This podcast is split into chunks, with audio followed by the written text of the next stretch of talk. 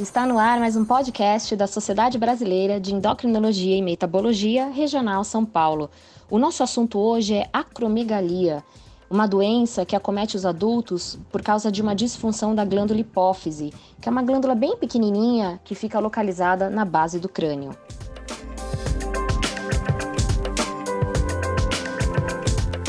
E quem conversa conosco hoje sobre a acromegalia, trazendo informações para os médicos e para o público em geral, é a doutora Vânia dos Santos Nunes, que é endocrinologista da diretoria aqui da SBEM SP.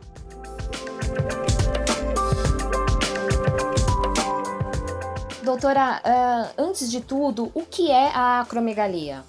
Então, a acromegalia é uma doença endocrinológica que em quase 100% das vezes é causada por um tumor hipofisário, né, uma glândula que fica na cabeça, e esse tumor ele produz altas concentrações de hormônio de crescimento, e esse hormônio de crescimento vai ter uma ação lá no fígado, vai gerar uma outra substância e com isso os indivíduos acometidos vão ter aumento das extremidades, aumento de vários órgãos, levando aí o quadro da acromegalia.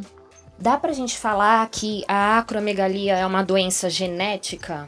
Ela na maioria das vezes é uma doença esporádica, o indivíduo tem essa predisposição, ele vai ter a doença, mas não recebeu de nenhum familiar e também não vai transmitir. Tem alguns casos familiares, né, que tem essa transmissão genética, mas é bem raro, né? É, é a minoria, a maioria tem uma causa é, esporádica, exatamente por que, que aconteceu, a gente não consegue ter essa resposta, à exceção daquela minoria que tem como causa genética, que já tem alguns genes estudados para isso.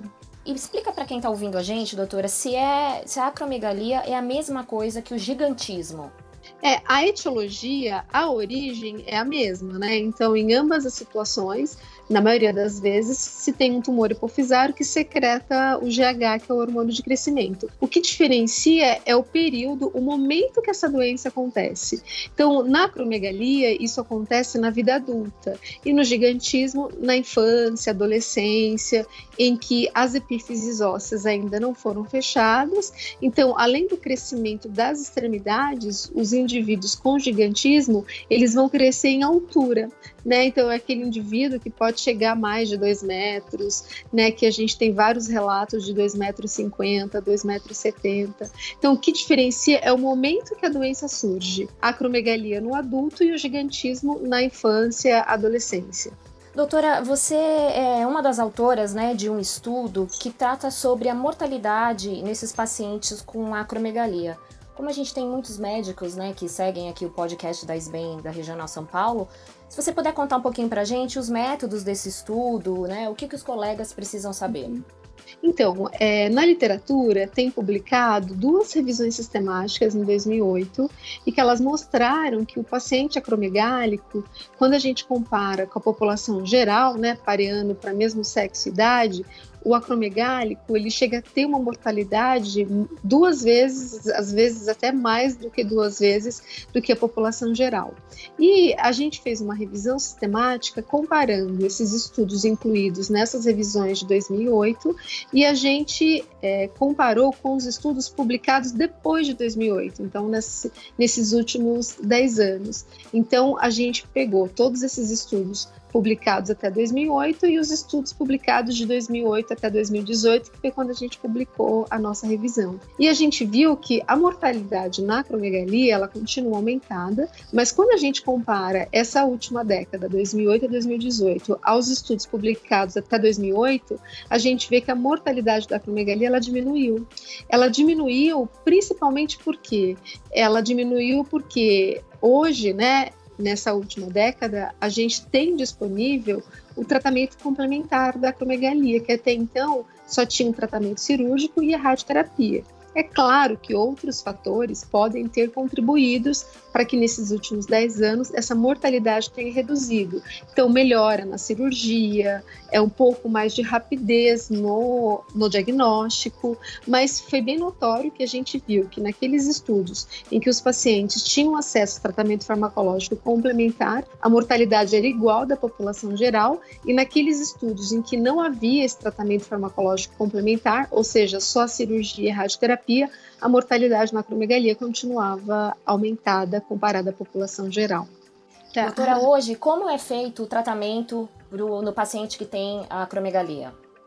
Para a maioria dos pacientes, a primeira opção continua o tratamento cirúrgico, né, uma cirurgia transicional realizada por uma equipe né, de neurocirurgião com experiência em ressecção de tumores de hipófise.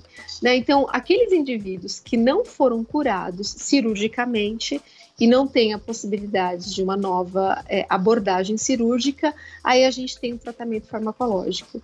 Para a maioria dos pacientes, a primeira linha de tratamento farmacológico é os análogos da somatostatina. Alguns pacientes podem se beneficiar dos agonistas dopaminérgico. A gente tem uma outra classe que aí é prescrito depois desses análogos, né, da somatostatina de primeira geração. Aí a gente tem os análogos de, da somatostatina de segunda geração e a gente também tem uma outra classe de medicação que são os, aqueles, é, aqueles medicamentos que vão antagonizar a ação do hormônio do crescimento lá no fígado, tá? Então, mas a primeira opção é a cirurgia transicional e aqueles pacientes não curados cirurgicamente, na maioria das vezes a primeira opção farmacológica vai ser o análogo da somatostatina de primeira geração. Ah, então dá pra gente falar que é uma doença que tem cura, né? É, a gente não usa muito a palavra cura, né? A gente uhum. usa a palavra controle. Né? Tá. Então, é uma doença que tem controle, é, alguns ficam controlados cirurgicamente e alguns vão ter que usar o medicamento como tratamento complementar aí por um período indeterminado.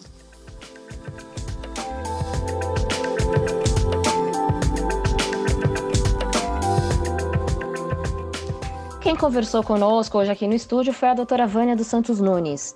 Se você quer informação de qualidade sobre endocrinologia, siga a SBEM SP nas redes sociais e navegue pelo nosso site www.sbemsp.org.br. Eu sou Regiane Quereguim e esse podcast teve a curadoria de conteúdo da Gengibre Comunicação. A edição de áudio é da agência Trovare. Até o próximo podcast da SBEM SP.